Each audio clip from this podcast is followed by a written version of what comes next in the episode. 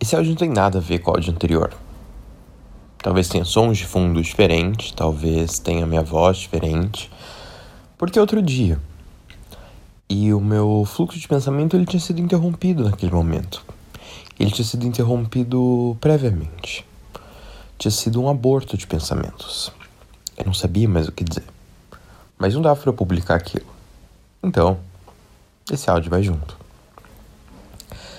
Agora há pouco eu fiz um café, porque eu precisava de um café, eu tenho que fazer questões daqui a pouco. E tinha sorvete em casa. Eu me lembrei de uma prática italiana que é fazer afogato. Não é em afogar gatos e não é consumir nada de alguém que foi afogado, mas é pegar uma bola de sorvete e colocar no café. Eu que nunca consumi um afogato em outro lugar, mas procurei muitas imagens no Google para ter certeza que era só um café com bola de sorvete. Peguei uma bola de sorvete, coloquei no café. E assim que eu tinha um copo de café, uma bola de sorvete na minha frente, eu fiquei sem chão. Eu fiquei sem chão porque eu não, eu não tinha a mínima ideia do que fazer. Eu acho ainda bem que eu não pedi um afogado no restaurante, porque se eu tivesse pedido um afogado no restaurante, o garçom ia trazer, colocar o copo de café com sorvete na minha frente, eu ia falar, moço, eu não sei o que fazer. Porque se você olha um copo de café quente pra cacete, com uma bola de sorvete, o que tá acontecendo é que você tem um café forte, sem açúcar, quente e um sorvete bem frio, bem doce, derretendo. E daí, eu peguei uma colher, porque eu, eu, tentei dar uma bebida no café, tava forte, tava quente, tava, não, não parecia uma sobremesa. Eu peguei uma colher, enfiei no sorvete, comi um pouco e be tentei beber o café por cima. Eu acho que é assim que funciona o afogado. Mas. Sorvete é gostoso. Mas tinha gosto de sorvete normal. Não parecia que eu tava tendo uma experiência italiana. Daí eu fui beber o café, e para ter café o suficiente para estabilizar o sabor na minha boca era muito café. E o café tava quente pra caralho. Então eu não apenas queimei a minha boca, como no procedimento de beber o café, o meu nariz bateu na bola de sorvete. Então eu terminei com a boca meio queimada e o nariz sujo. E daí eu falei, putz, não é assim que bebe afogato. E daí eu supus que para beber afogato aquela coisa da apresentação do sorvete no café colocado na hora é uma coisa estilística. Que o afogato ele é composto por um café misturado com sorvete. E eu fiz o quê? Peguei uma colher, coloquei dentro do copo e fiquei rodando. Daí mistura, mistura mais rápido. E quando ele ficou razoavelmente homogêneo, eu fui beber e eu tinha um café cremoso, doce, mas frio. E mano, não era um café frio a 2 graus, igual aqueles cafés que você pede na Starbucks, que é, é um café frio que você sente é gostoso. Era um café frio a 20 graus. Tava um pouco abaixo da temperatura do meu corpo.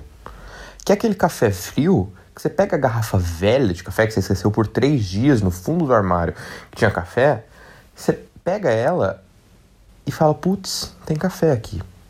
E no momento de maior desespero, que você não tem como fazer outro café e você precisa de cafeína, você toma aquilo. E você toma pela cafeína, porque é uma das piores experiências da sua vida. A cada ml de café velho e frio consumido é um momento que você lembra dos erros passados e é um momento que você acredita piamente no karma. Você bebe o café frio e lembra dos seus erros. Existe um princípio punitivo, eu acho, no inferno, mas talvez a dor extrema elas perca o sentido. Talvez o inferno não seja baseado em torturas. Porque se alguém tivesse enfiando uma faca em mim, eu ia pensar: ai, tem alguém enfiando uma faca em mim. Porque é um sofrimento grande, um sofrimento grande demais. Agora, quando eu estou ocupado e tenho que tomar um café frio, eu não penso esse café é muito ruim. Eu penso, mano, aquela velha que eu vi há três semanas atrás, que estava quase caindo no chão e eu não ajudei porque eu não quis, basicamente, fiquei com medo de ficar atrasado, é por isso que eu tô tomando café frio. É uma coisa do karma. Quando o sofrimento ele é ele existe, mas ele não domina o seu ser, é aí que você lembra seus pecados. E foi essa sensação que eu tive. essa sensação térmica que eu tive. Logicamente, o café do afogato ele estava gostoso, era um café novo, era um café doce, mas a sensação de café, temperatura corporal, foi uma sensação de profunda tristeza. Então eu fiquei aqui pensando como se consome um afogato. Porque ou você suja a sua cara, queima a sua boca e fica com uma coisa completamente caótica, que você tenta comer o sorvete enquanto bebe café, se queima, se suja, e tudo isso antes do sorvete derreter e ficar uma experiência horrenda, ou você abraça a experiência horrenda. E aparentemente o afogato é uma prática comum. É, é uma prática recorrente na Itália. Então é uma coisa que me intriga. Como que as pessoas abraçam o sofrimento dessa forma? Eu entendo que a Itália seja um país predominantemente católico, que os italianos têm uma tendência a abraçar os pecados e essa coisa talvez de abnegação. Mas será que é possível que o catolicismo está na sobremesa?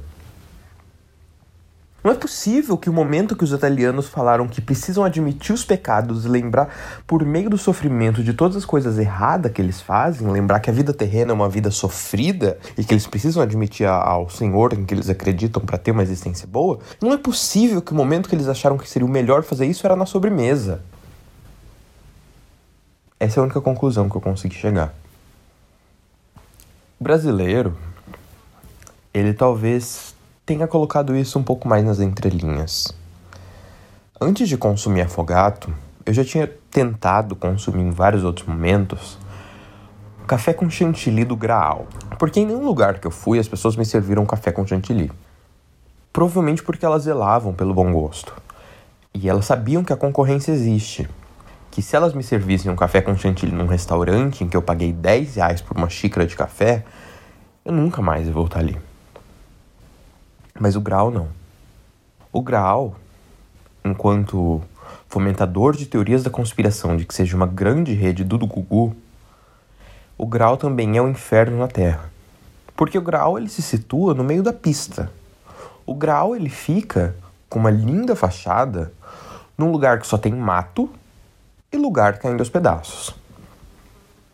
Então você vê o Graal e fala: é ali que a civilização reside. 2021 está aqui. O futuro chegou. Vamos no grau? E daí você chega no grau e fala: tudo é muito caro. Uma garrafa de água custa R$ 6,50. Mas você falou: tudo bem. O processo inflacionário é constante e é positivo. Se eu estou no futuro, as coisas são mais caras. É tudo economia. Você fala: tudo bem, é natural. Mas você não espera que o futuro não existe porque o apocalipse está aqui. Então, o futuro, de acordo com a mitologia cristã, logo depois do Apocalipse é o dia do juízo final.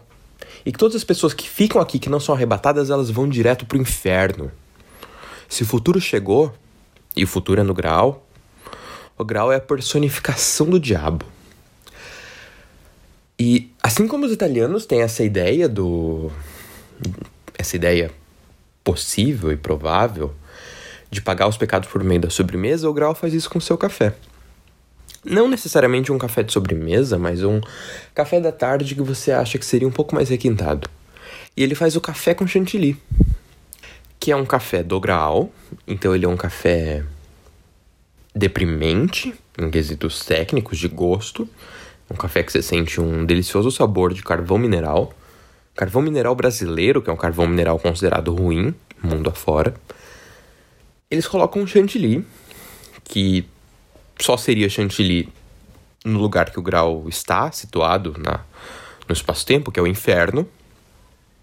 O inferno provavelmente esteja além do espaço-tempo enquanto instituição transcendental. Enfim. Porque é um chantilly feito com gordura vegetal, excesso de açúcar e um pouco de tristeza. Tristeza em pó. É a coisa que você compra no grau, se você procurar bem. Eles batem aquele chantilly gorduroso, colocam em cima de um café ruim e te servem. E você fala, putz, um café com chantilly por 12,50. Isso aqui que é bom. O futuro veio. Daí você tenta beber só o café, você suja a sua cara, queima a sua boca e sente um gosto triste. Daí você fala, não é assim que se bebe esse café. E você, assim como você faria no afogato, nas condições da vida na Terra, você mistura, e você acaba com um café mais ou menos quente, o chantilly não é tão frio, mas é um café meio fofo e meio gorduroso. E daí você bebe e você sente um gosto mais triste. E daí você passa a sua língua no céu da sua boca e lembra dos momentos da sua infância em que você comia o guarda-chuvinha de chocolate. Mas não é uma nostalgia boa. Você se lembra que você comia esse guarda-chuvinha de chocolate e você sentia prazer. E você tem uma sensação parecida quando você consome o café do grau com chantilly gorduroso, que você passa a língua no seu céu da boca e você sente que tem aproximadamente 2 centímetros de gordura grudados ali. E você fala, putz, eu gostava disso. As minhas escolhas durante minha vida, inclusive as que me traziam prazer, elas hoje representam sofrimento. É muito difícil de pensar isso, né? A nostalgia ela tem essa sensação de idealização do passado, mas às vezes a gente percebe com a nostalgia que talvez o problema seja a gente. Porque se eu gostava do guarda-chuvinha antes e eu era uma pessoa relativamente mais feliz, talvez o não gostar de coisas agora seja o que me traga infelicidade. E é uma infelicidade inescapável, né? Porque tudo que me trazia felicidade me traz infelicidade. O que me trazia infelicidade continua me trazendo infelicidade. Então é uma constante de tristezas. Tudo porque eu consumi um afogato feito em casa. E foi uma experiência deprimente. Se você que não é católico, que não acha que tem que lembrar de seus pecados para se tornar uma pessoa melhor, que acha que existem prazeres terrenos e que não tem que abdicar da vida aqui para idolatrar o céu e depois alcançá-lo, eu recomendo fortemente que você não tome afogato. Eu recomendo que você peça um pote de sorvete e um café. E deve você come sorvete e toma o café. Sem simultaneidade. Nenhuma simultaneidade. Assim, você não lembra de seus pecados. Provavelmente você tem uma existência um pouco mais feliz. Muito obrigado a todos. Custa 400 reais essa palestra de coach. Aceitamos cartão de débito, crédito e boleto bancário. Boa noite.